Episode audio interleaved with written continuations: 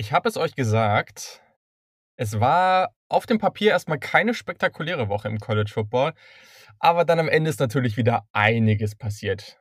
Wir müssen wahrscheinlich gar nicht so mega ausführlich jetzt über die Spiele sprechen, aber es gibt natürlich wieder ganz, ganz viele große Storylines und ja, die sollen natürlich auch nicht zu kurz kommen. In dieser Woche gleich zwei Podcasts, also falls ihr den ersten noch nicht angehört habt, da ging es einfach mal darum, ein bisschen auf die Rookies, die NFL-Rookies zu schauen, mit dem Jungs, mit den Jungs vom Cover 2 Podcast. Einfach mal Mitte der Saison drauf schauen, wie hat sich der ein oder andere gemacht. Ich fand es eine sehr unterhaltsame Geschichte, also hört da auf jeden Fall rein. Aber genau, heute geht es natürlich wieder um den College Football und die NFL Draft, wie immer. Und ich hoffe, ihr seid schon richtig heiß. Ich bin's und let's go!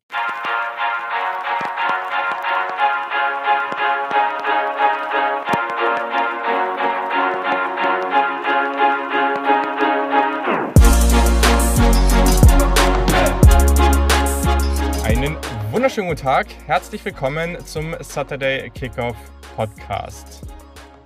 Ja, ich habe es schon angekündigt, einiges zu besprechen und ich möchte mich gleich zu Beginn erstmal bei euch bedanken, dass ihr eingeschaltet habt. Sehr, sehr cool.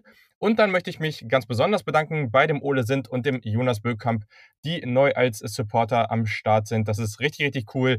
Wir hatten letzte Woche eine sehr, sehr konstruktive und angeregte Diskussion zu den besten Quarterbacks der nächsten oder kommenden NFL Draft. Das war sehr, sehr interessant und das wird es auch noch zu der einen oder anderen Position geben. Gerade in der Pre-Draft-Phase, denke ich, wird da noch einiges kommen. Und daher, falls ihr Interesse habt, dann meldet euch gerne bei mir oder geht über die Links in, der Show in den Show Notes einfach direkt auf die Seite auf SteadyHQ. Da könnt ihr ganz einfach Supporter werden. So, ich habe natürlich einen Gast und ihr wisst doch alle, wer es ist. Ihr habt es erstens schon in der Überschrift gelesen und dann ist Yannick eigentlich schon ganz schön oft dabei gewesen. Deswegen, hi Yannick, ich freue mich wieder, dass du dabei bist. Ja, moin. Schönen guten Abend. Ich freue mich auch jedes Mal dabei zu sein. Ähm, immer wieder eine Freude und ähm, immer noch auch ein bisschen surreal, wie schnell das Ganze gehen kann. Ich glaube, vor einem halben Jahr ungefähr war ich das erste Mal bei dir zu Gast. Ein bisschen mhm. weniger lange ist es her, glaube ich, oder fünf Monate oder mhm. so. Ähm, jetzt haben wir November und ich bin zum 37.12. Mal hier. schön, immer wieder schön.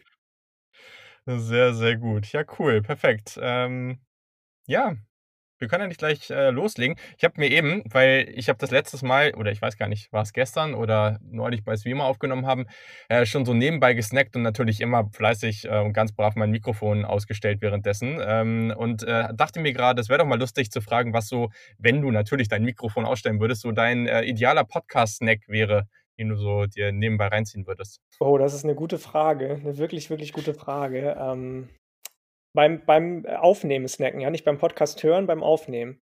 Kannst du wohl als auch sagen, aber äh, okay, also, ja, stimmt, es ist eigentlich schon ein solider Aspekt dabei. Aber ja, vielleicht äh, fällt dir ja was Gutes ein. Also ich, beim, beim Selbsthören würde ich sagen, äh, definitiv Chicken Wings. Ich bin eigentlich nicht so amerikanisch angehaucht, aber immer wenn ich jemanden Buffalo Wangs sagen höre, dann bekomme ich auch Bock auf Chicken Wings. Und neulich war das irgendwie in irgendeinem Football-Podcast auch, wo irgendjemand von den Jungs äh, Buffalo Wangs gesagt hat, und da hatte ich auch direkt wieder Bock, mir Chicken Wings zu machen.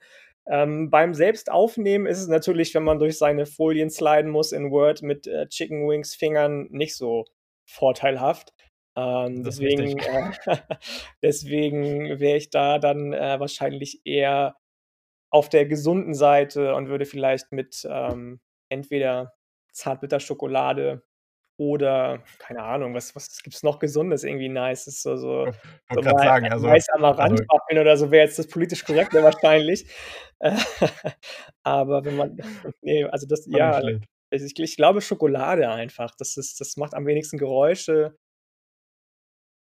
Ja, und ist auf jeden Fall mega gesund, wie du schon gesagt hast. Auf jeden Fall. Also, das, also. ja, das geht, das geht noch, das stimmt. Da hast du recht. Ja, ich habe, äh, also ich glaube, da ist auch einfach viel zu viel Zucker drin, aber ich, ich glaube, die Hälfte der Hörer mindestens, Hörer und Hörerinnen natürlich, wird äh, ja das jetzt nicht so besonders appetitlich finden, weil ich glaube, das ist auch so ein Ding, das findet man entweder richtig geil oder nicht so geil, aber ich bin so totaler Rosinen-Fan und ich snacke gerade einfach ein bisschen Rosinen. Ja, finde ich auch gut. Ähm, finde ich auch richtig gut. ähm, aber ja, ich, äh, also grundsätzlich äh, finde ich das immer schon ganz nice, aber mache ich auch nicht so oft. Also, ich würde, jetzt, ich würde vielleicht als gesunde, gesunde, salzige Alternative vielleicht noch äh, äh, saure Gurken ins Rennen werfen. Aber Boah, die nee. ja immer so toll, wenn man da raufbeißt. Ist nicht dein, dein Favorite? ich weiß nicht, also ich weiß, dass ich, ich habe das mit meiner Freundin immer. Also eine Freundin von uns äh, aus, aus der Studienzeit, die isst das immer so gerne. Und ich sag, also früher bei meinen Eltern, wenn wir abends Brot gegessen haben, dann stand das auch in mir auf dem Tisch und man hat das schon gegessen und ich finde das auch, also schmeckt schon. Aber das, ähm, also es gibt ganz, ganz wenig. Manchmal gibt es ja so Essen, das kann man zu gewissen Zeiten essen, aber in allen anderen Zeiten denkt man sich, nee, jetzt auf keinen Fall. Und das sind so saure Gurken für mich. Also das ist jetzt echt nichts. Boah, nee, also ja, ich muss sagen, ich bin da auch nicht so für diese, für diese riesigen Spreewaldgurken, sondern eher so, ich weiß nicht, wie die heißen. Cornichons heißen die, glaube ich, die dann eher. Diese, diese riesigen Oschis, Spreewald, das, das muss ich auch nicht haben. Ja, ich glaube, du bist da mehr im Thema als ich anscheinend. Aber äh, ja, also klingt auf jeden Fall solide. Also sicherlich gesünder als Schokolade, da glaube ich, das glaube ich schon. Das denke ich auch, ja. Perfekt. Und damit haben wir dann auch unseren Folgentitel für heute. Sehr schön. Und ähm, berechnend, genau. Herr berechnend. Genau, genau. Nee, ähm, ja, damit können wir jetzt auch mal starten und haben natürlich gleich erstmal den richtigen Break hier, ernsteres Thema an der, an der Stelle, denn ich, mir ist aufgefallen, oder uns allen ist aufgefallen, dass Corona gerade wieder sehr, sehr stark übernimmt, nicht nur in Deutschland, sondern vor allem in den USA. Und dann kommt eben noch dazu, dass man es im College Football aktuell sehr, sehr stark merkt. Also das ist schon sehr nervig. Ich glaube, viele, die mir auf Twitter folgen, kennen meinen Take mittlerweile dazu. Aber genau, kannst ja mal kurz schildern, wie du die Situation aktuell siehst und ja, ob du jetzt einfach sagen würdest, das einfach so weitermachen und gucken, dass man es irgendwie über die Bühne bringt oder ob du irgendwelche anderen Lösungen präferieren würdest. Nee, mein Take ist der gleiche tatsächlich wie deiner, denke ich. Also, ich habe das vor ein paar Tagen in einem in 'nem Internetforum gelesen, in 'nem deutschen Footballforum. Ähm, da hat jemand geschrieben, dass man doch froh sein könnte, dass der College Football jetzt relativ unbeschadet durch die Saison durchgegangen ist bis jetzt und dass sich das auch jetzt nicht mehr genommen äh, dass er sich das auch nicht mehr nehmen lassen wird, den das Ende auch durchzuziehen, inklusive College Football Playoff, Bowl Games. Ähm, und da musste ich schon so ein Mhm. bisschen ja, mir also, einmal so kurz an den Kopf kratzen und überlegen, setze jetzt 'n 37.000 Zeiler auf, warum es eigentlich nicht so gut ist oder, ähm, lässt du das und denkst dir den 37.000 Zeiler nur. Ich ich finde es auch nicht mehr nicht mehr vermittelbar eigentlich. Also, natürlich muss man darüber nachdenken, dass da in Amerika Milliarden von Dollar dranhängen, gar keine Frage. Aber auf der anderen Seite ist es eben auch das Leben von Kindern in Anführungsstrichen, mit denen du spielst. Das sind 17-Jährige, 18-Jährige, 19-Jährige, die ähm, ja quasi dem ausgesetzt sind, was die mhm. Universität für sie entscheidet, nur weil es da um wahnsinnig viel Geld geht.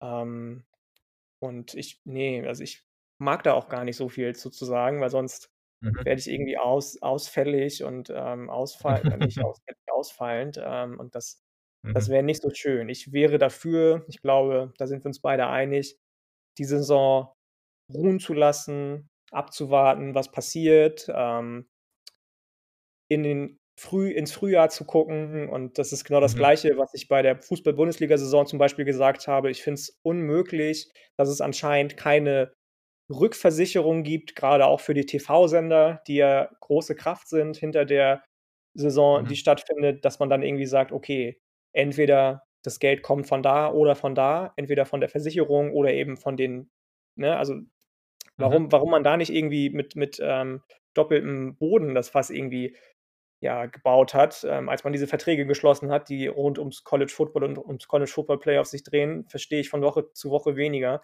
wie man so ja, wenig weitsichtig sein kann, weil es kann immer irgendwas passieren. Wenn es jetzt eine Pandemie ist, ist es eben eine Pandemie. Deswegen, mhm. äh, ich bin bisschen desillusioniert. Jetzt wird ja schon angefangen, eine Woche vorher die Spiele abzusagen. Wir haben es eben schon kurz mhm. angesprochen, Ole Miss gegen Texas A&M wurde abgesagt, Pac-12-Spiele wurden auch schon wieder abgesagt, sonst war es hier immer so ein, zwei Tage davor. Und mhm. ich, ich bin kein Fan davon. Auch wenn das Spiel mich begeistert, bin ich kein Fan davon, dass es stattfindet im Moment. Ja, gehe ich mit. Also, ich meine, gerade jetzt, wo du Fußball ansprichst, da auch, dass, dass an manchen Stellen die, die Schnelltests fehlen und dann für die deutsche Nationalmannschaft dann irgendwie 100 verbraucht werden, nur dass sie so ein dämliches Spiel da irgendwo machen können im, in der Nations League oder wie das Zeug heißt. Ich mir denke so, yo, also warum, das, das, äh, das mhm. braucht jetzt echt niemand ähm, und das ist super unnötig. Und ja, bei allem anderen gehe ich voll mit. Also für, für die Draft, aus der Draft-Perspektive, wir haben jetzt ein bisschen Tape zu vielen Spielern bekommen, die konnten sich nochmal beweisen. Ähm, und ehrlich, so auch rein aus dem Spannungspunkt. Also jetzt aktuell ist das doch nur noch 'ne Farce. Also, es ist doch nur nervig, dass wir andauernd, äh, uns auf Spiele freuen und die werden dann abgesagt. Und also rein spannungstechnisch, wenn man jetzt überlegen würde, okay, jetzt würde die Saison praktisch gestoppt werden, würde irgendwann im Frühling weitergemacht werden, dann ist ja der erste Punkt, dass dann nur noch relativ wenig Spiele zu spielen sind und das ist dann vielleicht auch ja, kann man das da besser irgendwie unterbringen. Und dann ist vielleicht der ein oder andere Opt-out dann noch dabei. Das ist natürlich für Teams zum Beispiel wie Ohio State mega ärgerlich, wenn Justin Fields dann nicht mehr zu Ende spielt, keine Frage.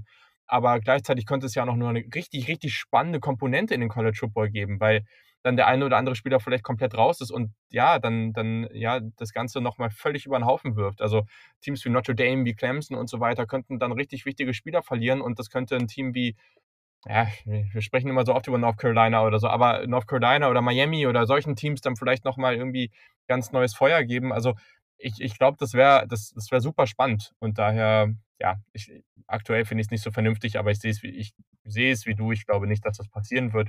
Zum also, was 'n bisschen positiv ist, dass sie jetzt schon mal angekündigt haben, dass sie da zumindest drüber nachdenken, vielleicht das Playoff, äh, und und gewisse Bowl-Games 'n bisschen nach hinten zu verschieben. Das wäre schon sehr sinnvoll, weil, ja, das bringt doch auch nix, wenn irgendwie die Hälfte der guten Teams irgendwie am Ende rausfällt, weil sie nicht genug Spiele haben.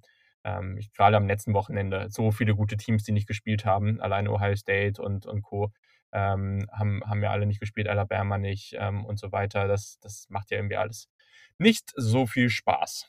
So, und da haben wir schon 2 hervorragende Überleitungen. Also, 1., die machen grad nicht so viel Spaß und man kann Michigan schon so 'n bisschen wie die sauren Gurken des College Footballs beschreiben, oder? Also, ich finde das eigentlich schon ganz schon schon ganz gut, weil das, was da passiert ist, das war kein spannendes Spiel, aber ich habe es am nächsten Tag nachgeguckt und ich wusste den Score nicht. Und als es dann so losging und nach und nach ein Touchdown nach dem anderen eintrudelte, beziehungsweise ja schon auch gleich die ersten der erste Pass, glaube ich, gleich die Interception war von Joe Milton es stand relativ schnell 28:0, 35:0 oder so, am Ende Ja. 49:11 für Wisconsin. Also, was was was, äh, ja, was war da los? Versuch mir Ja, das mal es zu beschreiben, falls du da 'ne falls du 'ne achten Antwort drauf hast. 28:0, glaube ich, nach 17 oder 18 Minuten irgendwie. Es waren, glaube ich, grade irgendwie 2 oder 3 Minuten im 2. Viertel gespielt und da stand's 28:0 für Wisconsin. Mhm. Und man hat trotzdem irgendwie gedacht, dass Wisconsin nicht unbedingt gut aussieht. Also, wir haben ja schon das ein oder andere Mal über Graham Mertz gesprochen, dass wir den Mhm. relativ sympathisch und gut finden. Der sah nach seiner Covid-19-Infektion, wo wir wieder beim Thema sind, 'n bisschen rostig in Anführungsstrichen aus, 'n bisschen, als hätte ihn das schon arg mitgenommen und das ist 'n junger Mensch, 'n junger athletischer Mhm. Mensch, ja? Also, das muss man dann vielleicht auch mal unterstreichen, dass es eben nicht nur alte Menschen trifft, um das Thema mal abzuschließen. Mhm. Ähm, und trotzdem haben sie's irgendwie geschafft, das Spiel gegen Michigan so was von dominant, zumindest im Score am Ende zu gestalten, dass man sich dachte: „Hat jetzt hier eigentlich 'ne Highschool-Mannschaft aus, äh, Idaho gegen Wisconsin gespielt?“ Ich weiß es nicht. Das hat hat Jan Wegwert so schön auf seinem, äh, Twitter-Kanal geschrieben, glaube ich. Mhm. Ähm das ja, es war nicht schön. Also, 341 zu 47 Rushing Yards für Wisconsin gegen Mhm. Michigan. Das ist schon 'ne Hausnummer, ähm, grade wo das, äh, Michigan Run Game doch immer so hoch gelobt wird unter Jim Harbaugh. Insgesamt hatte Michigan nur 45 Plays, was schon arg wenig ist. Also, da hat die Wisconsin Defe Defensive definitiv ihren Job gemacht. Das war richtig, richtig schön anzusehen, was äh, wie die da in die Bresche gesprungen sind, genauso wie die Running Backs und, äh, Special Teams, als dann Graham Mertz eben Mhm. nicht mehr so, ja, rosig aussah wie vor 3 Wochen. Ähm, ne, also, es es war einfach auf keiner Ebene von Michigan schön. Joe Milton wurde jetzt gebencht. Ja, die 1. Woche Mhm. haben wir ihn noch hoch gelobt für seine Running und Passing-Fähigkeiten, die er ideal zu vereinen scheint. Jetzt wurde er gebencht für 'n, äh, Freshman Quarterback. Cade McNamara kommt aus Nashville, Tennessee. Man sieht also, auch wenn man nicht Harrison Bailey heißt, kann man, äh, in Tennessee gute Quarterbacks hervorbringen, ähm, wobei der aus Georgia kommt, glaube ich. Ähm, ja, viel mehr habe ich mir gar nicht dazu aufgeschrieben, weil's einfach Mhm. nur unschön war von Michigan. Ja, es trifft's ganz gut, ne? Also, war schon echt crazy und ich ich weiß gar nicht, ob ich für mich persönlich über die Spieler so viel rausziehen will. Also, klar, Joe Milton auch grad die 2. Interception, also, als ob er der hat hundertprozentig den Linebacker übersehen, weil der hat den einfach also, ich habe dir ja noch 'n Video geschickt, der hat ihm einfach direkt den Ball in die Hände geworfen, wo ich mir dachte: „Was Ja. ist hier los?“ Äh, aber ich bin immer noch überzeugt davon, dass das ein guter Quarterback sein kann. Aber ich glaube, gerade ist da einfach, läuft da ganz, ganz viel falsch in diesem Programm. Und dann kommt dazu, dass ja, Mertz hat man das noch angesehen, aber Wisconsin war nicht schlecht. Also Wisconsin hat das vom, vom ganzen Spielaufbau, vom, vom Gameplan gut gemacht. Also grundsätzlich hat er relativ einfache Würfe bekommen. Man ist eben viel übers Running Game gekommen, viele End, ähm, Endarounds, die sehr, sehr gut funktioniert haben. Das hat man sehr schön äh, abgewechselt. Play-Action, Endarounds, dann dieses klassische, klassische Running durch die Mitte, ähm, was dann eben auch ganz gut lief. Äh, Running Back Nakia Watson, gerade in der Red Zone, brutal dominant gewesen, also richtig stark gelaufen. Ja, und dann konnte Graham Mertz das, das eigentlich auch relativ entspannt machen. Also gerade das Placement beim, beim Touchdown-Pass auf Jake Ferguson, den, den Talent, das war natürlich wieder richtig stark. Da konnte, mal, konnte man mal wieder sehen, was er eigentlich drauf hat. Ähm, und das Blocking war halt wieder gut. Also das war Wisconsin, wie wir Wisconsin kennen. Und das war, naja, es war nicht Michigan, wie wir Michigan kennen. Also Michigan ist eigentlich schon ein bisschen besser. Und das sollten sie auch sein. Und ich hoffe, dass sie jetzt zumindest mal gegen Rutgers gewinnen können, weil das wäre schon irgendwie wichtig. Sonst äh, ja, wäre schon, wär schon eine bittere Geschichte. Und da kommen wir jetzt auch zum Punkt, weil, worüber ich eigentlich sprechen will. Thema Head Coach. Also, eigentlich feuert Michigan keine Head Coaches mittendrin. Und es kommt ja noch dazu, dass Michigan ja eigentlich auch nicht spielen wollte. Und gerade in dieser aktuellen Zeit ist es eigentlich, gilt es als unrealistisch, dass die Wolverines jetzt äh, Harbour dieses ganze Geld bezahlen, was ihm noch zusteht, in einer Pandemie, wo es sehr, sehr schwer zu verargumentieren ist, dass man jetzt jemanden Geld hinterher schmeißt dafür, dass er das Team nicht coacht. Gleichzeitig. anybody? Ja, genau. Über die sprechen wir gleich auf jeden Fall auch noch kurz. Aber das ist natürlich, da sieht man vielleicht auch wieder einen Unterschied. Aber eigentlich passt das jetzt gerade nicht zu Michigan. Gleichzeitig muss man aber auch sagen, jetzt gerade nach sportlicher Perspektive, es läuft so überhaupt nicht. Da muss auf jeden Fall mal aufgeräumt werden. Das klappt einfach nicht mehr. Es, ist, es soll einfach nicht sein. Und dann kommt vielleicht noch dazu, dass gerade dieses Jahr, wo diese Perspektive, die ich gerade beschrieben habe, es ist eh nicht viel Geld da, man macht viel, viel Verlust. So, jetzt jemanden rauszuschmeißen, um dem noch Geld zu bezahlen und einem neuen Coach noch Geld zu bezahlen, wird für relativ viele Teams und gerade auch kleinere Teams eher unrealistisch sein. So, vielleicht hat man jetzt gerade die Chance, wenn man Harbour rausschmeißt, dann eine etwas größere Auswahl an wirklich guten Coaches zu haben, die sonst vielleicht woanders untergekommen wären. Und man muss immer noch sagen, Michigan ist das most winning program of all time. Also das ist ein, das ist immer noch ein verdammt großer Job. Das darf man einfach nicht vergessen. Und deswegen ja, würde ich gerne mal deinen Take dazu hören, weil ich finde es schon auch gleichzeitig aus rein sportlicher Perspektive echt schwierig, jetzt mit Harbour weiterzumachen, weil wohin soll das führen? Ja, Dito, also zu nichts Gutem, denke ich. Das ist eigentlich schon überfällig. Ich habe das ein paar Mal schon gelesen, dass einige Leute der Meinung sind, dass er ja ähm, für das Programm immens wichtig wäre, einfach auch als Recruiter, als ähm, Identifikation, Identifikationsperson, auch für viele andere ähm, Bereiche der Universität, weswegen man sich vielleicht vorstellen könnte, mit ihm als Athletic Director weiterzumachen. Wüsste ich jetzt nicht unbedingt. Also das stelle ich mir ähnlich schwer vor, wie das Uli Hoeneß bei Bayern München immer noch die Finger mit, mit dem Spiel hat. Es ändert sich am Ende doch nichts. Ähm, deswegen würde ich ihn, wenn, dann ganz gehen lassen oder dafür sorgen, dass er geht. Ich ja. wüsste jetzt gerade nicht, wie man so verrückt sein kann, wie South Carolina eben, habe ich eben schon kurz angesprochen, und den Head Coach feuern kann und dann eben mal schnell 15 Millionen Euro ähm, Abfindung zu bezahlen. Ich weiß nicht, wie hoch der Betrag mhm. bei Harbour wäre, aber der hat ja auch noch bis 2024, glaube ich, Vertrag. Oder irgendwie sowas ähnliches. Ähm, ich kann mal kurz gucken. Genau, ich, ich wüsste aber auch nicht, was dazu kommt, wer dann jetzt ähm, übernehmen sollte erstmal mitten in der Saison. Also das kann ja nur auf eine Interimslösung hinauslaufen, weil, sind wir ehrlich, die Coaches von ja, Coastal Carolina, von Louisiana Cajuns, die jetzt alle irgendwie hot on track sind, ähm, die werden nicht mitten in der Saison ihr Team aufgeben und sagen, mhm. sieh zu, was ihr macht. Auch wenn ich immer noch der Meinung bin, habe ich glaube ich schon mal gesagt, dass ich Billy Napier unheimlich gerne als Coach bei Michigan sehen würde.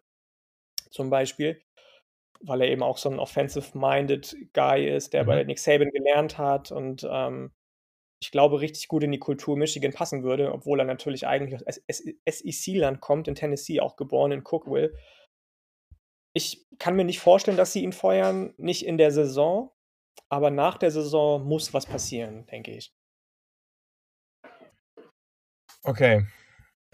Also, ähm, gehe grundsätzlich erstmal mit was ich jetzt gerade rausgefunden habe. Äh, genau, der Vertrag läuft bis Ende 2021. Das heißt, es wäre noch eine, eine weitere Saison. Also er hat in 2014 einen Siebenjahresdeal unterschrieben. Ähm, ja, war sieben erfolgreich.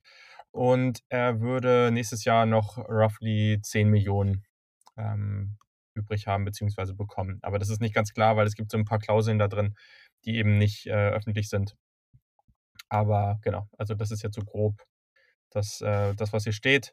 Ähm, ja, ist eine, ist eine schwierige Situation, muss man auf jeden Fall sagen, aber ich, ich würde es denen nicht verübeln. Also ähm, eine Interimsversion wird denen wahrscheinlich jetzt dieses Jahr auch nicht so viel bringen, aber ist jetzt auch egal. Diese Saison ist eh durch. Da, da braucht man sich jetzt auch keine Hoffnung mehr machen. Im Idealfall sucht man sich jetzt die jungen Spieler raus, von denen man ein bisschen Hoffnung hat und testet die nochmal ein bisschen, wie zum Beispiel im Kate McNamara, einfach mal gucken, was da geht.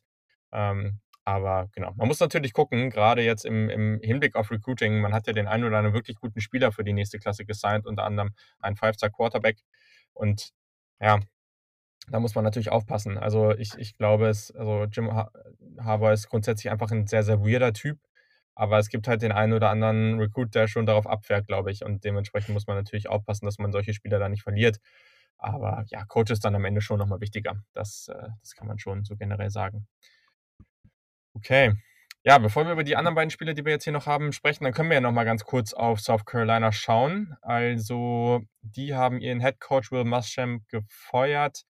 Ole Miss hat gegen South Carolina, die eigentlich zwei wirklich hervorragende und sehr, sehr relevante Draft Prospects auf der Cornerback-Position haben, ähm, 59 Punkte eingeschenkt. 59, 42 war das Ergebnis.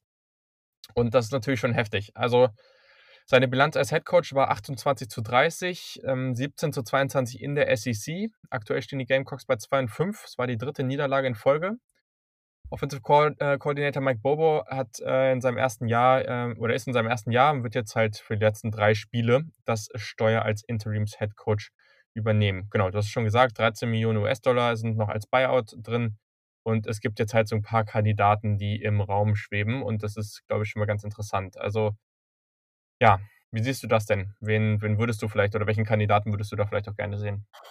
Das ist 'ne gute Frage. Ich finde finde, äh, South Carolina als Programm sowieso immer mysteriös. Da steckt Mhm. wahnsinnig viele wahnsinnig viel, äh, Finanzielles hinter, ähm, wie in so vielen äh, Carolina-Schulen. Auf der anderen Seite ist es, glaube ich, eins der Programme in der SEC, die eigentlich am wenigsten sexy in Anführungsstrichen sind. Ich meine, ich glaube nicht, dass er jetzt gegen Ole Miss seinen Job verloren hat, sondern die Woche davor schon gegen äh, die Aggies, gegen Texas A&M, wo das Team nur drei Punkte gemacht hat.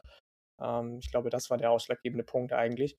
Aber ich wüsste, wie gesagt, auch jetzt bei South Carolina nicht, wen sie jetzt mitten in der Saison holen. Mike Bobo, hast du gesagt, ist interimsweise am Start. Ja, passt ja auch, ne, dass man den Offensive Coordinator nimmt, wenn man die, wenn man die Woche davor nur drei Punkte gemacht hat. Aber ja. Mh. Äh, richtig, richtig. ähm, nee, keine Ahnung. Also ich habe mich damit jetzt noch gar nicht so genau beschäftigt. Ich habe eben schon ein paar genannt, die da irgendwie natürlich auf die Karte äh, kommen müssen. Mhm. Wenn man jetzt im Start bleiben will, nimmt man den Headcoach von Coastal Carolina und versucht den schon zu überzeugen. Da habe ich heute schon einen ganz witzigen Take gelesen, dass der geschrieben hat, wissen Sie was eigentlich, als ihn irgendwer gefragt hat von irgendwelchen äh, Fernsehsendern, wie sehen Sie das denn mit South, South Carolina, käme das in Frage für Sie? Dann hat er geschrieben, wissen Sie, meine Frau hat irgendwie ihr Auto gerade kaputt gemacht und ich habe Wichtigeres zu tun, ich muss jetzt irgendwie den Keilriemen heile machen, anstatt mich mit sowas zu beschäftigen. Ähm, die wüsste ich tatsächlich nicht, wer das sein also, könnte, sein sollte. Also ich habe eine Liste gesehen, die relativ direkt danach rauskam, was einfach so frühe Kandidaten sind. Also es sind sicherlich noch andere dabei, aber das war einmal Billy Napier, den du schon angesprochen hast, Head Coach von Louisiana, dann der von dir angesprochene Jamie Chadwell von Coastal Carolina, Hugh Freeze von Liberty, der hatte, hat jetzt ganz, ganz viel Erfolg, hatte Erfolg bei Ole Miss, gab dann natürlich aber viele NCAA-Sanktionen, hatte persönliche Probleme und ja, man muss halt auch etwas sagen. Verlängert bei Liberty, glaube ich. Ja, gut. Vor ein paar ja. Tagen auch erst und hat auch schon gesagt, dass er ähm, nicht wüsste, dass irgendjemand an ihm Interesse hat, sowohl positiv als auch negativ, außer Liberty, und das wäre für ihn das Wichtigste. Also. Ja, vom Charakter her und so als Typ passt er da vielleicht auch ganz gut hin. ähm, daher, ja, ich würde mich davon auch, glaube ich, eher fernhalten, wenn ich South Carolina wäre. Ähm, und genau, dann noch einer, das fand ich ganz interessant, das wäre Oklahoma Assistant Shane Beamer, der war Teil von Steve Spurriers Staff bei South Carolina zwischen 2007 und 2010 und ist der Sohn des langjährigen Virginia Tech Head Coaches Frank Beamer. Ja, zu dem kann ich persönlich jetzt nur so semi viel sagen, aber ich, ich glaube, das ist auf Die ersten 20 Fotos waren Overhead-Projektor. Ja, also wie gesagt, ich habe, äh, ich weiß es auch nicht. Äh, am Ende ist es kein einfacher Job, das muss man einfach sagen, weil man hat in der Nähe gute Programme mit, äh, mit North Carolina, aber vor allem natürlich Clemson. Mhm. Das heißt, Recruiting ist natürlich da, da ist viel los recruitingmäßig, aber es ist halt keine einfache Geschichte da unten. Und dann, ja, spielt man halt einfach in einer sehr, sehr schweren Conference und ist eigentlich aktuell keins der Teams, was oben mitspielt. Und das ist natürlich auf der einen Seite, finde ich immer persönlich sehr, sehr verlockend. Also, wenn man da irgendwie drauf guckt und sagt so, jo, okay, man kann hier wirklich was verändern und man kann hier ein Team einfach voll nach oben bringen und man hat eigentlich die Ressourcen grundsätzlich, aber es ist halt einfach nicht leicht. Das da ich glaube, da sind wir uns einig. Ja, aber machen wir uns nichts vor, auch, äh, Clemson aus der gleichen Ecke war Ja. vor 10 Jahren nur so 'n Hast recht. Mid-Tier-Program eigentlich. Ähm, wenn da der recht. richtige Typ kommt, der für South Carolina total brennt, warum nicht? Du hast recht, du hast recht. Ja, voll. Also, das ist, äh, aktuell irgendwie schwer vorstellbar, aber Clemson war vor 'n paar Jahren wirklich echt nicht gut und, äh, ja, ich glaube, wenn wir 5 bis 10 Jahre in die Zukunft gucken, dann wird's da auch wieder 'n paar Teams geben, die viel, viel besser sind, als wir es jetzt denken. Also, das macht's aber auch aus, sonst wäre ja langweilig. Genau. So, dann noch das eine oder andere Spiel hier kurz, was wir auf der Liste haben. Eine Partie, die hast du am Anfang nicht sehen können. Ich habe sie von Anfang an geguckt und es war höchst unterhaltsam. Äh, ja, aus North Carolina Sicht, ähm, am am Anfang eigentlich war es ganz gut, aber dann wurd's auch, äh, irgendwann 'n bisschen bitterer, nachdem Wake Forest wirklich 'ne heftige offensive Leistung runtergebrannt hat. Aber UNC mit dem größten Comeback, glaube ich, in der in der 2. Halbzeit, äh, in in der Programmgeschichte. Ähm, Sam Howell hatte 'n re hervorragenden Tag, die meisten Yards in der UNC-Geschichte geworfen und ja, am Ende gewinnt UNC nach einem großartigen Comeback und einem 35:0 Run noch mit 59:53. Was sagt man dazu? Ja, Defensive nicht vorhanden, ne? Ich weiß Immer wirklich erst mal aufs Negative, ich weiß genau. wirklich nicht, das habe ich dir, glaube ich, auch schon geschrieben, was da bei Jay Bateman immer in Chapel Hill, komischerweise, also immer zu Hause haben sie defensiv diese Probleme bei den Tar Heels, ähm, was da verkehrt ist, dass es immer bis ins 3. oder 4. Viertel dau äh, dauert, bis dann die Einzelspieler, unter anderem Chaz Surratt natürlich, ähm, sich denken: „Okay, jetzt muss ich mal alleine das Blatt, äh, in die Hand nehmen und das Ruder rumreißen“, was sie Ja. dann ja auch gemacht haben. Ähm natürlich, offensiv braucht man das gar nicht drüber reden, ja? Also, Sam Hartman hat genauso wie Sam Howell die sehen sich ja auch relativ ähnlich, witzigerweise, Mhm. 'ne Wahnsinnspartie gezeigt, hatte mit seinem Receiver Green auch 'ne richtig gute Connection. Aber wenn auf der anderen Seite Sam Howell steht, der schon ein Jahr mehr Erfahrung hat als Sam Hartman als Starter, dann auch noch mit einem Rushing-Touchdown das Heft in die Hand nimmt und da grade dafür sorgt, dass er dann das Ruder rumreißt für North Carolina und mit Dazz Newsome und Dyami Brown und auch dessen Bruder Khafre Brown Receiver hat, die zusammen auf über 400 Yards kommen ja, dann gewinnst du halt, ne? Also, dann dann zu Ja. verlieren ist schwierig, wenn man dann noch die Running Backs sich anguckt, die wir jede Woche wieder aufs Neue abfeiern. Wenn man mit solchen Einzelspielern nicht gewinnt, dann spielt man wahrscheinlich in Oxford, Mississippi bei Ole Miss. Ja, das stimmt schon. Also, ja, war war schon spaßig auf jeden Fall und diese Wide-Receiver-Gruppe, also, es hat ja am Anfang hervorragend funktioniert für für North Carolina. Also, das waren auch wirklich weit also, offene offene Bälle, die oder offene Receiver, die er da anwerfen konnte, wirklich ganz, ganz toll alles. Ähm, aber was spektakulärer war, war eben Wake Forest. Also, was die da abgebrannt haben, ähm, diese diese gefangenen also, diese Catches in der 1. Halbzeit, so viele, die einfach wo man sich denkt: „So, wie?“ Also, wirklich in Double Coverage völlig unrealistisch teilweise. Also, wenn das 'n Videogame gewesen wäre, dann wäre das völlig unrealistisch teilweise gewesen. Äh, und ja, es hat sie im Spiel gehalten und das hat sie sehr, sehr gut gemacht. Sam Hartman hast du angesprochen, hat wirklich hervorragend gespielt. Äh, Ja, dann wurde er, glaube ich, gehittet irgendwann im Laufe des 3. Mhm. Viertels Ende des 3. Viertels und dann war auch vorbei irgendwie. Also, da ist er nicht wieder draus äh, draus rausgekommen aus Ja, diesem Ei. und ja, und und man muss halt dazu sagen, dass es schon dann gab's vielleicht so 'n paar Drives, in denen die UNC-Defense dann wirklich noch mal 'n bisschen aufgedreht hat und das hat dann einfach geholfen. Und, äh, ein Namen, den man vielleicht noch erwähnen kann, Ja'Cory Roberson von Wake Forest, Slot-Receiver, der wurde auch wurde auch 'n bisschen was im Gamecast da wurde 'n bisschen drüber geredet, äh, von den Kommentatoren, dass der sich da sehr, sehr positiv entwickelt hat, obwohl sie eigentlich nicht so wirklich damit gerechnet haben. Und ja, der hat sehr gut gespielt. 12 Catches für 167 Yards, 2 Touchdowns. Donovan Green hast du schon angesprochen, 8 Catches, 170 Yards, 2 Touchdowns. Sam Hartman mit 429 äh, Passing Yards und vier Touchdowns. Und ja, wenn wir auf die andere Seite gucken, wird es noch absurder. Also Sam Howell mit 550 Passing Yards, sechs Touchdowns, eine Interception. Javon Williams 101 Rushing Yards, ein Touchdown, Michael Carter 74. Und äh, ja, Sam Howell hatte auch noch einen Rushing Touchdown. Dann hat Des Newsome, der Slot Receiver, 189 Yards, 189 Yards gefangen, zwei Touchdowns und Yami Brown auch nochmal 163 Yards und zwei Touchdowns. Und ja, fand ich eigentlich ganz cool, dass der Ratchet Freshman, Jeffrey Brown, ähm, das ist ja sein Bruder und das ist, glaube ich, schon eine ganz coole Geschichte, dass die beiden jetzt zusammen spielen und beide auch äh, relativ gut ähm, überzeugen Absolut. können. Und ja, am Ende sind wir uns, glaube ich, einig. Es lag an den Jerseys, dass sie noch gewonnen haben, oder? Ich denke auch. Ich denke auch. Da gibt es äh, kein, äh, keine zwei Meinungen.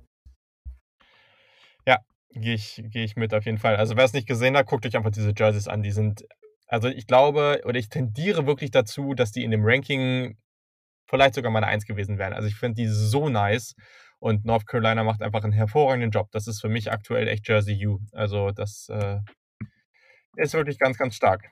So, und dann gucken wir nochmal kurz auf äh, die andere Partie, die ich immer noch angemarkert hatte, und das war Notre Dame gegen Boston College.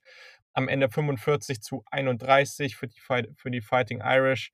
Ähm, ja, ich glaube, das, was auffällig war, war, dass Ian Book sich wirklich in eine hervorragende Leistung spielt, sehr, sehr kom komfortabel in dieser Offense aussieht. Wide Receiver Ben Skoronek mit fünf Catches, 63 Yards und drei Touchdowns, alle in Halbzeit 1 und wirklich so heftige Contested Catches, auch ganz, ganz stark. Hat sich irgendwas verändert ähm, oder war irgendwas überraschend in dieser Partie? Wie siehst du Notre Dame nach diesem Sieg, wo wir ja gedacht haben, dass es vielleicht eine Upset geben kann? Ja, ich sehe ich sehe sie unverändert gut, beziehungsweise noch besser eigentlich. Also so Mhm. unaufgeregt, wie sie in dem Holy War, jetzt Boston College, ähm, den Sieg abgenommen haben, habe ich äh, sie selten gesehen tatsächlich. Das war ganz großes Kino, muss ich, muss ich tatsächlich sagen. Hätte ich nicht gedacht, dass durch die Defense der äh, Eagles der Ball so einfach durchkommt, sowohl im Run als auch im Passing Game. Jokovic hat man unter 50% Completion Rate gehalten. Mhm. Das war schon gut. Du hast Ian Book schon angesprochen, der in meinem äh, Draft Watch nachher witzigerweise auftaucht. Ähm, der ist natürlich in den letzten beiden Spielen, nach dem Spiel gegen Clemson, jetzt nochmal so zu performen, Hut ab. Ja, also ich glaube immer noch nicht, dass er großartig was reißen wird in der NFL, aber ich glaube, dass es jetzt nach dem Spiel definitiv das ein oder andere Scouting-Team mehr gibt, was ihm eventuell tatsächlich nur eine kleine Chance einräumt, vielleicht in Runde 5, Mhm. 6, 7 gezogen zu werden. Deswegen, äh, ja, ich, war- ich war wie du relativ überzeugt von Ian Book, vom, von der gesamten Leistung von Notre Dame. Man muss sich bestimmt äh, jetzt einen neuen Namen auf die All-Name-List draufschreiben. Running Back Sibo Flemister mit einem Mhm. 86,3er PFF-Rating. Ähm, ja, war ein schönes Spiel auf jeden Fall. Ja. Ja, gehe ich mit auf jeden Fall. Also Ian Book vor allem, ich fand es auch schön, der weiß halt auch einfach echt, wann er laufen soll und wann nicht. Und äh, ja, das hat Er geht so Spiel schön durch seine Reads einfach, das ist immer Ja. wieder schön zu sehen. Ja, hat jetzt halt eben auch 85 Rushing Yards gehabt, ein Touchdown, also das war auch sehr schön zu sehen. Und auf der anderen Seite, ja, ich habe mich einfach gefreut, dass äh, der Wide Receiver Jalen Gill, den ich ja sehr, sehr gerne mag, ähm, der beste Receiver im Team war, 105 Yards, 5 Catches. Das fand ich da noch ganz positiv, aber am Ende keine Chance hier. Und ja, dann können wir auch zum NFL Draft Watch gehen, weil du hast ja das gerade schon angesprochen mit Ian Book. Ähm, ich weiß nicht, ob du noch was dazu sagen möchtest. Wenn nicht, dann kannst du auch noch den einen oder anderen Spieler auf deiner Liste erwähnen. Glaube, ich, ich war schon durch mit der Sache, die ich jetzt zu Book sagen wollte. Mhm. Ähm, ich habe mir gar nicht so viele aufgeschrieben, muss ich gestehen. Also jetzt habe ich letzte Woche gesagt, beziehungsweise wie letzte Woche gesagt, oh, schön, dass mal andere Namen vorkommen. Diese Woche ist es eigentlich wieder das alte Lied. Ich habe mir wieder Kyle Trask aufgeschrieben, weil er Ja, einfach immer noch wahnsinnig gut performt oder wieder wahnsinnig gut performt. Ich glaube, zu neun verschiedenen Receivern hat er jetzt ohne Kyle Pitts Pässe geworfen, sechs Touchdown-Pässe, 63 Punkte gegen eine Defensive von Arkansas, die nun wirklich aller Ehren wert ist unter Sam Pittman. Das ist schon nice. Also da muss man erstmal drauf kommen. Ähm, Mhm. Und mehr stehen da tatsächlich nicht drauf, muss ich gestehen. Also ich war so überrascht und überzeugt von Ian Book und Kyle Trask, dass ich ähm, gestehen muss, ähm, alle anderen so ein bisschen hab schleifen zu lassen in, mein, in meinen Beobachtungen. Das ist vollkommen okay. Ich habe noch ein paar hier stehen, ähm, aber ja, das ist natürlich ich habe ich hab eine Idee für die nächsten Wochen, wie wir das noch ein bisschen konkreter und ein bisschen anders aufbauen können, ähm, wo ihr dann vielleicht auch äh, als HörerInnen dann auch vielleicht noch an der einen oder anderen Stelle euren Input geben könnt, wen wir uns genauer anschauen. Also das äh, wird sich vielleicht dann noch ein bisschen ändern. Ich fand es ganz spannend, ähm, nämlich dass auch, und ich glaube, der ist noch nicht draft eligible, ich bin nicht ganz sicher, aber Justin Shorter, der hat ja auch einen hervorragenden Catch da gehabt. Also alleine durch seine Athletik und diese Länge wird das ein relevanter, NFL-relevanter Spieler sein, auch wenn er nicht besonders viele Yards äh, hatte. Aber ja, Kyle Trask habe ich natürlich auch stehen. Also der war hervorragend und ich habe das Gefühl, dass sein Arm noch mal einen Tacken besser geworden ist. Ja, habe ich ja letzte Woche ähm, auch schon ähm, angesprochen. Finde ich auch. Das ist, ja. äh, ich habe ja eigentlich ja. nicht gedacht, dass der so einen guten Arm hat, aber der ist besser geworden, stärker geworden auch nochmal, finde ich. Ja, gehe ich mit. Ja, genau. Dann so Jungs wie Diami Brown von UNC habe ich schon öfter angesprochen. Ich fand es jetzt diese Woche schon nochmal heftig, dass er bei einigen wirklich, wirklich tiefen Bällen unglaubliches Balltracking bewiesen hat. Also die Interception, ja, die schon, eigentlich keine war. Zum Beispiel, und dann war noch ein anderer Ball, wo es eigentlich hätte eine Interception sein können, weil ja, es war so ein 50-50-Ball und das war aber nicht so, die stehen da und springen halt wirklich hoch, um den zu bekommen, sondern sind halt im vollen Sprint. Und es war wirklich so ein 40, 50 Yard Pass und, und er nimmt sich den dann halt einfach weg und macht das hervorragend. Also ich bin großer Fan. Ähm, und ein weiterer Spieler, den ich, ja, stimmt, genau. Die Haare müsst ihr euch auch nochmal reinziehen. Auch äh, sehr, sehr spektakulär auf jeden Fall. und äh, genau. Dann auf jeden Fall noch einer, der einen hervorragenden Abend hatte. Und zwar Virginia Tech Offensive Tackle Christian Derisaw, der Quincy Roche, den Miami Defensive End, über den wir hier ja auch schon öfter gesprochen haben, äh, wirklich komplett aus dem Spiel genommen hat. Also hervorragende Partie. Ich sehe den jetzt auch schon immer wieder in der Mitte der ersten Runde. Ich glaube, das ist in, ein Spieler, der in einer wirklich guten Offensive Tackle Class ja schon eine Chance hat, hochzugehen. Also wenn er so weitermacht und das dann Pre-Draft in dem Prozess gut für ihn läuft, vielleicht kann er sich dann sogar in die Top 10 pushen. Ich bin mal gespannt. Und da Washington jetzt auch mit am Start war, Elijah Molden, der Cornerback. Ähm, wirklich schöne Kombination aus gute Coverage und ein, ja, schon auch physischer Cornerback. Ja, okay. Hatte auch eine gute Partie, auf den kann man auf jeden Fall auch nochmal mehr achten. Definitiv. Genau, ja, Statlines. Ähm, Habe ich hier natürlich wieder einige. Ähm, kannst ja auch nochmal, ich weiß nicht, ob du welche am Start hast. Wenn ja, nicht, kann ich auch einfach loslegen. Fangen wir erstmal an. Das sind viele. Also ich habe einige. Ähm, Genau, also ich glaube, Sam Howell braucht man nicht mehr ansprechen, aber der hat wirklich eine unglaublich verrücktes Deadline gehabt ähm, und habe ich ja eben schon angesprochen. Dann äh, Kyle Trask hatte ja alleine fünf Touchdowns in Halbzeit 1. Das sind 28 Touchdowns in sechs Spielen. Das ist ein SEC-Rekord. Ein anderer Spieler in der SEC war auch sehr erfolgreich, und zwar South Carolina Running Back Kevin Harris. Auch wenn es am Ende für die Gamecocks nicht gut lief, hat er trotzdem 243 Rushing Yards, einen 9,7er Average und fünf Touchdowns. Ja, in den Krank. Spielen davor, davor hat er vier Spiele gespielt, hat er nur 331 Yards erlaufen, in Anführungsstrichen, und drei Touchdowns. Unter anderem waren da dann aber auch 100 Yards Spiele dabei gegen die wahnsinnig starken Defenses von Vanderbilt und LSU nicht. Ähm, also, den habe ich mir auch aufgeschrieben. Matt Corell und Elijah Moore stehen bei mir noch drauf. Elijah ja. Moore, fastest receiver to ever reach 1000 Yards bei Ole Miss. Und Matt Corell, glaube ich, wieder eine Completion Rate von über 90 Prozent. Wahnsinn, was der abreißt unter äh, Lane Kiffin. Ähm, ich weiß nicht, ob du das auch noch hast gleich. Northwestern hat das erste Mal in der zweiten mhm. Halbzeit Punkte zugelassen gegen Purdue. Das fand ich ganz witzig. Und äh, dann habe ich mir noch aufgeschrieben, Isaiah Williams, der Quarterback von den Fighting Illini, ist für 192 Yards gelaufen gegen die Rutgers als Quarterback, mhm. hat also einen Schulrekord aufgestellt. Krass, das war mir tatsächlich nicht bewusst. Also da noch eine Zusatzinfo, sehr, sehr cool. Und ähm, ja, also klar, die anderen Punkte habe ich mir auch immer notiert. McCorrell ja mit über 500 Passing Yards schon wieder. Bei Elijah Moore kann, noch, kann ich noch dazu sagen, das ist der erste Spieler in der SEC-Geschichte mit mindestens 225 Receiving Yards in aufeinanderfolgenden Spielen. Also auch das ist sehr, sehr, sehr beeindruckend. Ähm, Genau, dann hatten wir, und ich kann es schon mal spoilern, das ist auch mein Defensivspieler der Woche, also mit vielleicht einem anderen, aber das ist äh, Miami Hurricanes Defensive End Jalen Phillips als Junior, war ja der Nummer 1 Recruit in seiner Klasse zu UCLA, ist dann getransfert ähm, oder hätte schon fast aufgehört mit Football und ist jetzt wieder zurück und spielt wirklich eine ganz, ganz tolle Saison. Zweieinhalb Sacks, viereinhalb Tackle for Loss und acht Total Tackles gegen Virginia Tech. Richtig, richtig gut. Dann noch äh, natürlich eine schöne Meldung. San Jose State, ich glaube, ich habe die schon mal angesprochen. Die sind das erste Mal seit 1955 bei 4 und 0. Richtig, richtig stark. Auch für alle Wisconsin Badgers-Fans läuft es wirklich hervorragend, denn in den letzten zwei Spielen gegen Michigan sind sie für über 700 Yards und 10 Touchdowns gelaufen. Das muss man sich mal reinziehen. Denn Michigan ist jetzt bei 0 und 11 als Underdog ähm, unter Jim Harbour. Also das unterstreicht die ganzen Punkte vielleicht nochmal, dass das halt einfach echt nicht so fit geht. Mhm. Ist ja alles ein bisschen durcheinander, weil hier nochmal zu Sam Howell.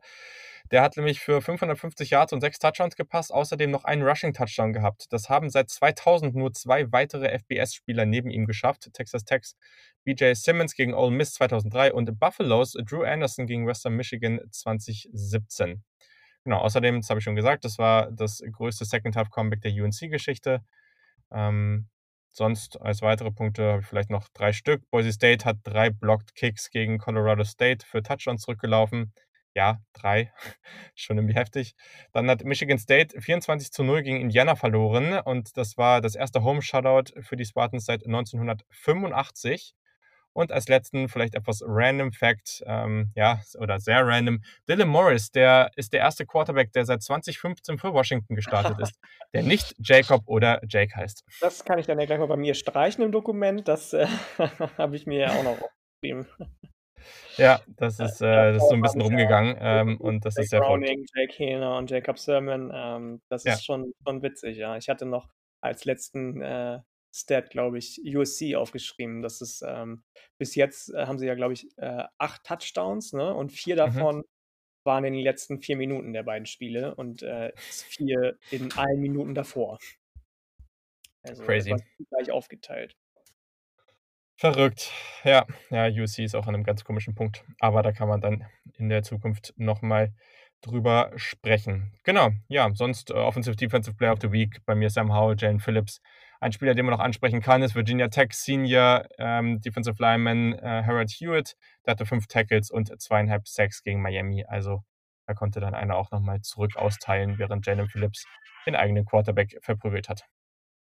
Ja, wir sind uns einig tatsächlich. Also wir waren uns ja schon häufiger mal irgendwelchen Spielern einig, aber ich habe tatsächlich die beiden gleichen Spieler, dieselben Spieler als Offensive und Defensive Player of the Week aufgeschrieben. Ja, es war auch relativ eindeutig, fand ich. Sehr deswegen. eindeutig gewesen, ja, fand ich auch. Also ich hätte noch ja. kurz überlegt, statt Howell Dammy Brown zu nehmen, weil ich wirklich so begeistert von mhm. dem war die Woche jetzt, aber ähm, ich habe dann doch Sam Howell genommen. Der ist jetzt, glaube ich, nur noch drei oder vier Touchdowns vom All-Time Leading äh, Quarterback, was Touchdown-Pässe angeht, von North Carolina entfernt. Also das muss man sich mal reinziehen. Ja, Mitte der Saison als Sophomore. Ja. Ja, das ist schon richtig heftig, was die da spielen gerade. Aber die Defense muss eben mitmachen, sonst wird das nichts.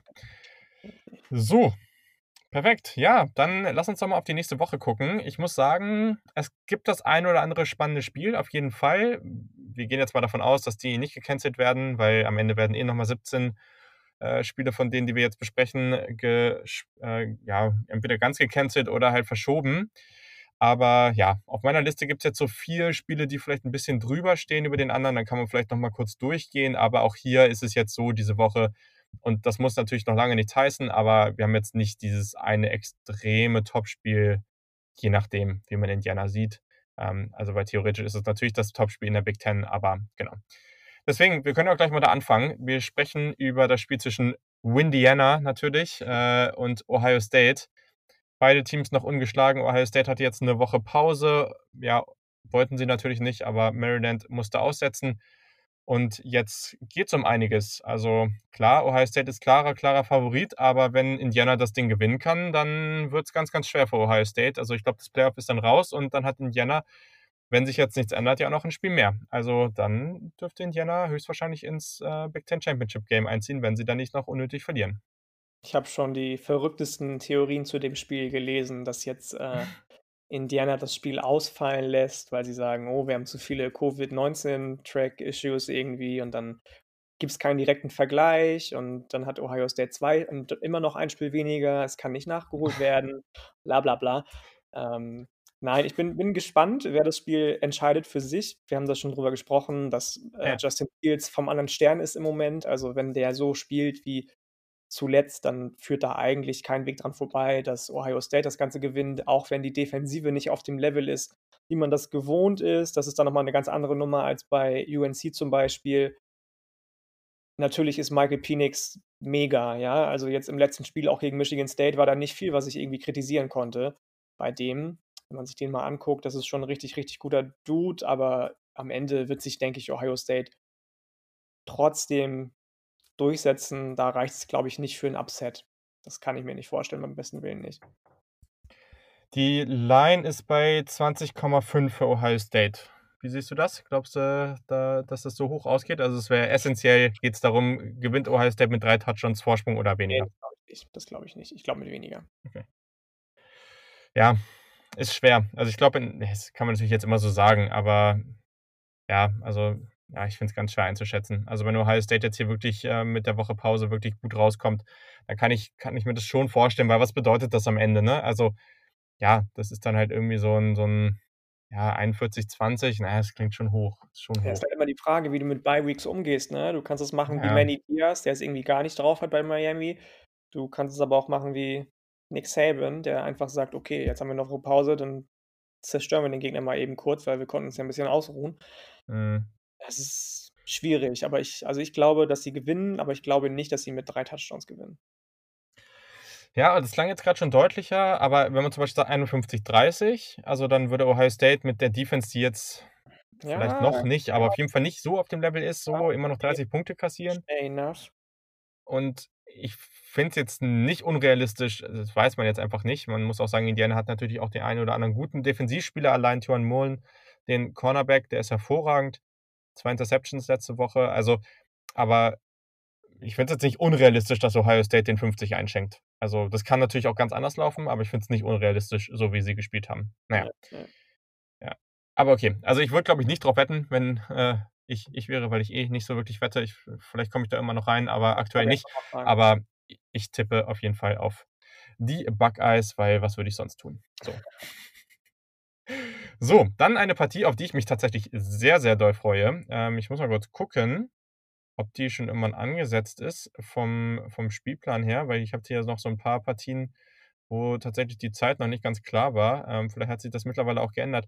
Hier steht aber um 21:30 auf ESPN und das ist natürlich sehr, sehr schön, weil das ist ein ganz, ganz wichtiges Spiel, einmal für UCF, um zu zeigen, was sie noch so drauf haben, aber natürlich für Cincinnati, um bei dem ungeschlagenen Status zu bleiben. Cincinnati gegen UCF, also Desmond Ridder gegen Dillon Gabriel, die beiden Quarterbacks. Das sollte ein Feuerwerk werden in dieser Conference. Also, ein jetzt unabhängig vom Power 5 oder Group of 5, 2 wirklich, wirklich sehr, sehr gute Teams. Und ich glaube, fast am gespanntesten bin ich, ob Dillon Gabriel mit dieser hervorragenden Offense, ja, gegen diese Bearcats Defense was ausrichten kann. Was denkst du?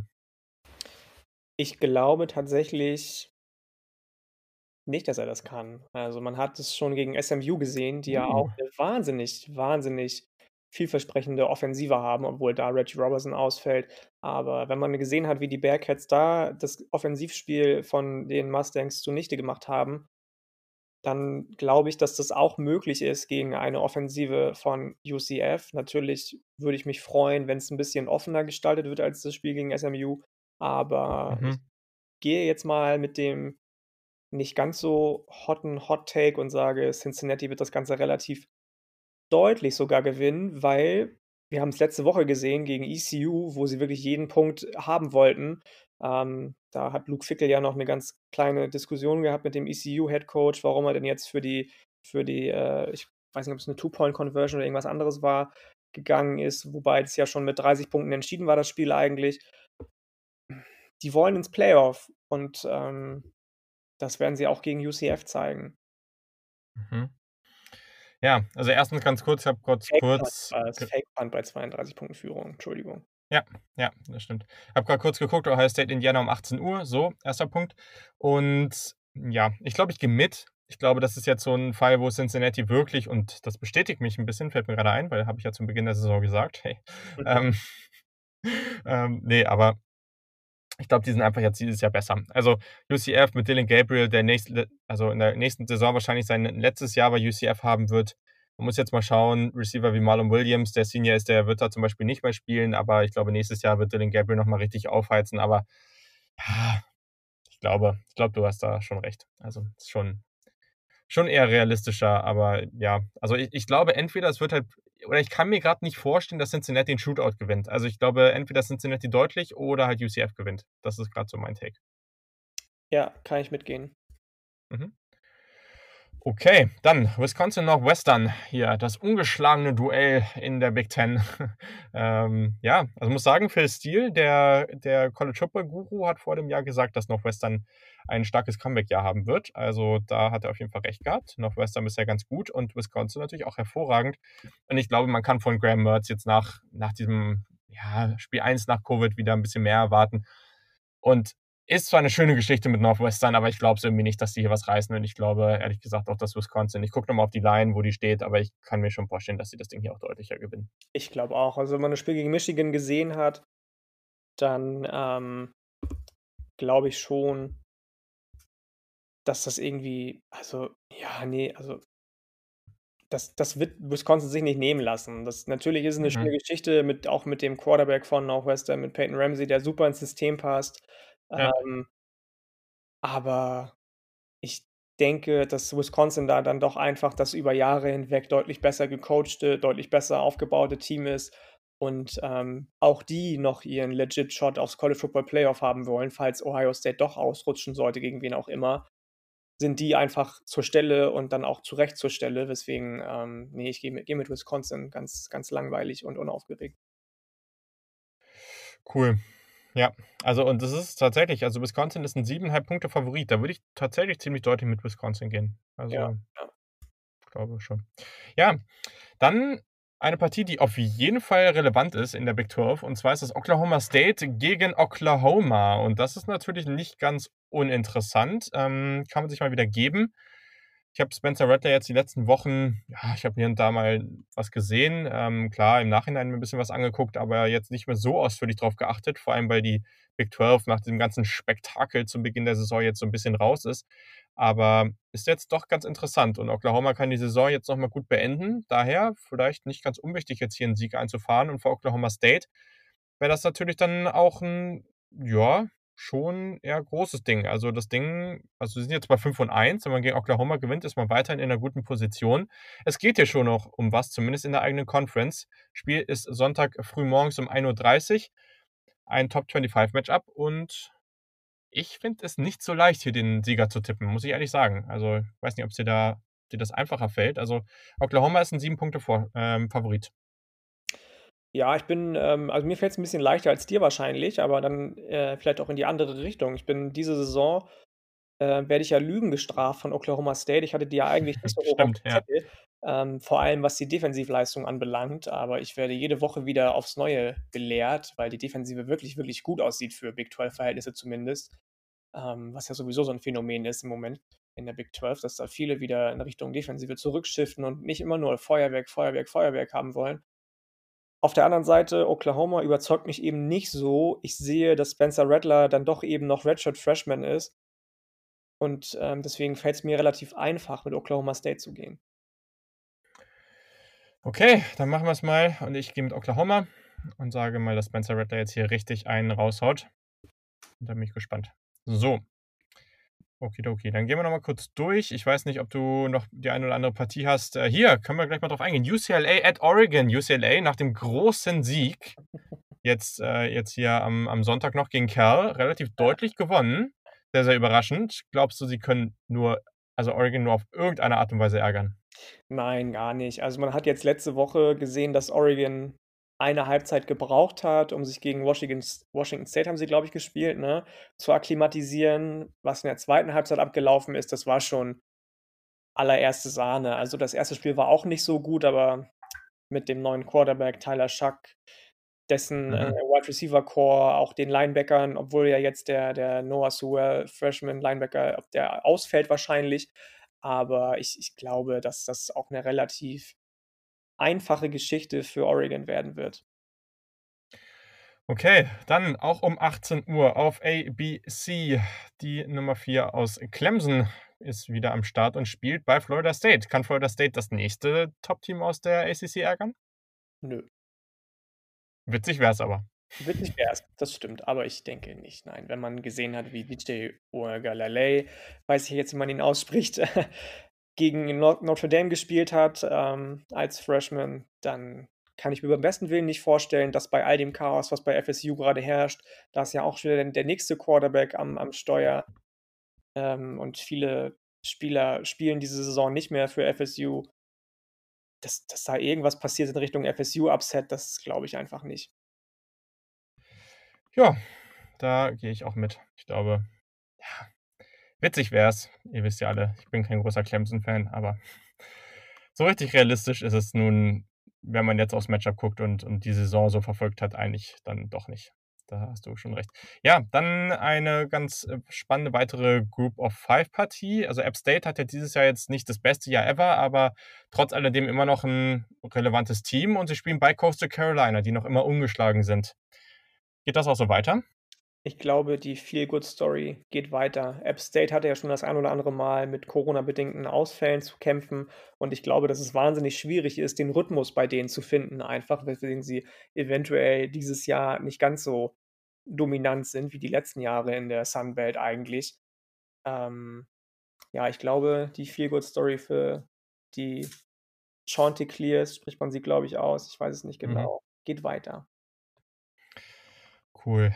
Ja, da freue ich mich auch drauf, aber da gehe ich soweit erstmal mit. Ähm, dann, ja, BYU und Zach Wilson zerstören auf Alabama. Ich glaube, da sind wir uns einig. Ähm, das haben wir schon. Ich weiß gar nicht, ob jetzt hier noch so viel mehr Relevantes ist. Weiß ich nicht. In der, Ma in der MAC ist noch äh, Western Michigan gegen Central Michigan. Mhm. Habe ich mir noch aufgeschrieben. Aber ich glaube, die sind sowieso diese Saison. Ich möchte nicht sagen unter ferner liefen, weil das wird denen nicht gerecht, aber ja. das ist denke ich, für das ähm, große Thema, was jetzt immer nähere College Football Playoff, eher weniger relevant. Ja, das stimmt. Ähm, eine Partie, die für dich vielleicht noch interessant sein könnte, dann äh, Sonntagmorgen um 1, Tennessee at Auburn. Wen siehst du vorne? Auburn, die überzeugen mich tatsächlich in den letzten Wochen. Ähm, ich mhm. habe auch mit den Jungs von College Football Germany Podcast drüber gesprochen eben. Dennis hat ja so schön Auburn an 5 gesetzt in seiner Top 10 in einer mhm. von unseren Folgen. Da sehe ich sie jetzt nicht unbedingt, aber sie überzeugen mich dann doch von Woche zu Woche mehr.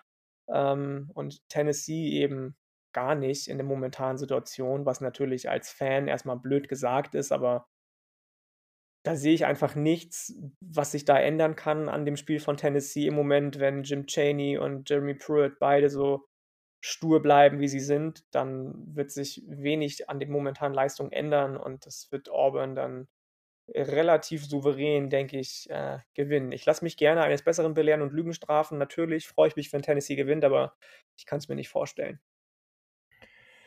Ja, ich glaube, da gehe ich grundsätzlich auch wieder mit. Ähm, ja, mal gucken. Nee, ich glaube, ich glaub, das ist eher unrealistisch an der Stelle. Da hast du schon alles zugesagt. So, und dann für die Leute, die ganz, ganz früh aufstehen, die könnten am frühen Sonntagmorgen noch was von UC at Utah mitbekommen. Und das ist ja, so wie USC gespielt hat, auf jeden Fall kein Selbstläufer. Würdest du trotzdem USC vorne sehen oder glaubst du, dass Utah eine Chance hat? Es wäre, ganz kurz, es wäre das erste Spiel für Utah, oder? Äh, nee, ich glaube nicht. Ich glaube nicht. Sind nicht beide Spiele, ich weiß, jetzt beide Spiele abgesagt wurden, oder? Ähm, Müsste ich jetzt nochmal kurz gucken, aber. Egal, ich gehe dann das erste Mal mit dem Upset gegen USC und sage, Utah gewinnt. Obwohl bei denen ja auch richtig viel los war in der Offseason, was äh, ja, Spieler, die das Programm verlassen, anbelangt. Ähm, ich kann mir vorstellen, dass mit dem in Anführungsstrichen neuen Quarterback, der von South Carolina gekommen ist, viel möglich ist. Sie haben einen ganz tollen äh, Redshirt Freshman, glaube ich, oder Freshman Running Back, den ich neulich schon mal angesprochen habe, soweit ich weiß. Der, auf den freue ich mich tierisch und ich gehe mit Utah einfach mal des Spaßes halber, weil mich USC wirklich nicht überzeugt hat die letzten Wochen. Ja, und du hattest tatsächlich recht. Ähm, sie hatten tatsächlich noch nicht gespielt. Mhm. Also dementsprechend wissen wir eigentlich auch noch nicht so viel und das kann natürlich alles passieren. Aber ich gehe natürlich mit USC, sonst wäre ja langweilig. So, und danach kommt sogar auch noch Boise State Hawaii. Das müssen wir jetzt nicht tippen. Ich glaube, wir sind da beide eher auf der Boise State-Seite. Aber auch. es gibt, ich denke, da wer, wer sehr früh aufsteht, der kann auch noch das ein oder andere Spiel dann mitnehmen. Sehr, sehr schön. Jetzt habe ich gerade noch eine Sache gesehen, die fand ich ganz interessant. Also erstmal Big News zu einer NBA, aber das ist jetzt nicht so mega relevant, aber ich fand es ganz interessant. Also Chris Paul wird getradet, wer den kennt, sehr, sehr ganz, ganz äh, bekannter und toller, toller, toller Point Guard. Also damals äh, in meinen frühen NBA-Tagen so mein absoluter Lieblingsspieler gewesen. Und Oklahoma City, ähm, die haben jetzt, also man muss dazu sagen, in der NBA hat man normalerweise einen First-Round-Pick. Und die haben jetzt bis 2026, also in der 2020er Draft zwei First Rounder, 2021 Draft drei First Rounder, 2022 drei First Rounder, 23 auch nochmal drei First Rounder, 24 auch, 25 normal und in 2026 dann nochmal drei First Rounder. Und warum sage ich das jetzt? Einfach weil das meine, also auch für die NFL, das ist eine Art und Weise zu rebuilden, die ich persönlich für relativ sinnvoll halte, wenn man halt dieses Paket hat wie sie. Also sie hatten so ein, zwei relevante junge Spieler, die sie auch nicht abgegeben haben, aber sie hatten halt auch viele alternde Stars und man hätte mit denen vielleicht nochmal angreifen können oder haben sie auch versucht. Man ist auch einigermaßen weit gekommen, aber so auf jeden Fall in die Playoffs und hat auch ein bisschen Erfolg gehabt, aber für mehr reicht es damit halt nicht. Und da bin ich persönlich halt voll der Verfechter davon und zu sagen so, okay, yo, das klappt so nicht ich will jetzt nicht hier die ganze Zeit im Mittelmaß rumhängen, sondern man geht halt wirklich voll drauf, tradet alles weg, versucht alles dafür zu bekommen. Und Miami hat es ja ähnlich gemacht und Miami hat jetzt nächstes Jahr auch wieder einige Picks mehr und das sieht verdammt gut aus, weil Miami könnte in der, oder ist sehr wahrscheinlich, dass Miami mit dem Houston-Pick in der Top 10 pickt und gerade stehen sie bei einer wirklich guten Bilanz. Mit Tour sieht es gut aus und das ist für mich ganz klar the way to go. Und ja, wer da andere Texte hat, der kann gerne mal mit mir diskutieren, etc. der Kick oder at Julian Barsch auf Twitter. Und ich weiß Hast du nicht, noch ob du da. Account auf Twitter habe ich neulich entdeckt, einen NBA-Account? ja, ich, das wäre schon ab und zu Thema gewesen. Ich habe das irgendwann angefangen zu trennen, weil das irgendwie zu, zu wild wird. Also ich habe auch noch so einen normalen Account, sage ich mal, wo es überhaupt nicht um Sportthemen geht. Ähm, aber das, also da mache ich auch relativ wenig, aber war nicht irgendwie sinnfrei, weil mir da eigentlich nur Leute folgen, die halt überhaupt nichts mit Sport zu tun haben. Und ähm, wenn man so guckt, wie viel ich so tweete zu Football-Themen, dann will ich diese Menschen nicht damit nerven.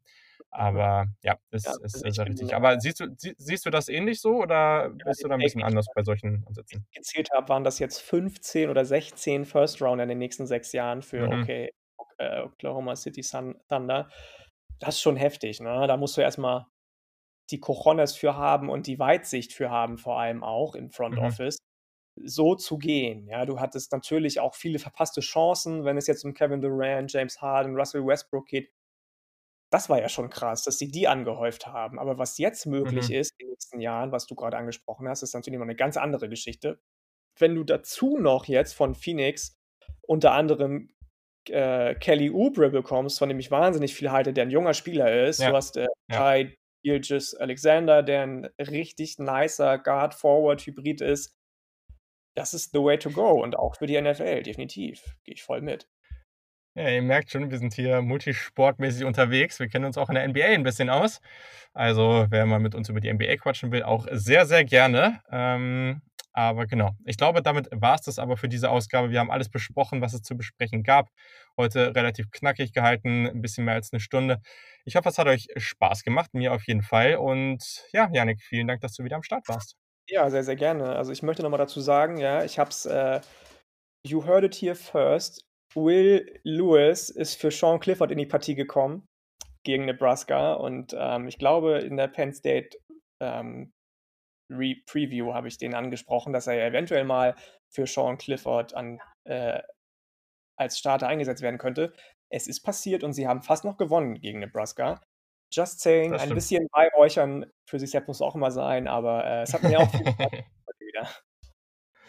Sehr, sehr gut. Ja, ist richtig. Also da, da du auf jeden Fall das auch raushauen, weil das war ja eine richtige Vorhersage. Auf jeden Fall sehr, sehr cool. Genau, wie gesagt, also haut gerne eure Kommentare zum Podcast raus, schreibt uns auf Twitter, auf Instagram und wo auch immer. Und wir gehen auf jeden Fall immer gerne in die Diskussion mit euch. Ich freue mich, wenn ihr bei der Merchandise mal vorbeischaut oder wenn ihr auch mal oder wenn ihr zu den Supportern dazukommen wollt. Da wird es jetzt gerade in den nächsten Monaten und dann Anfang des nächsten Jahres richtig rund gehen. Da freue ich mich schon sehr drauf. Auch nochmal vielen Dank an alle, die letzte Woche dabei waren. Das hat echt viel Laune gebracht. Und ja, dann wünsche ich euch eine ganz hervorragende Woche, ganz viel Spaß am Wochenende. Hoffentlich gibt es wieder einige Upsets, außer bei Indiana Ohio State. Und in diesem Sinne, ganz viel Spaß und bis zum nächsten Mal. Bis dann, ciao.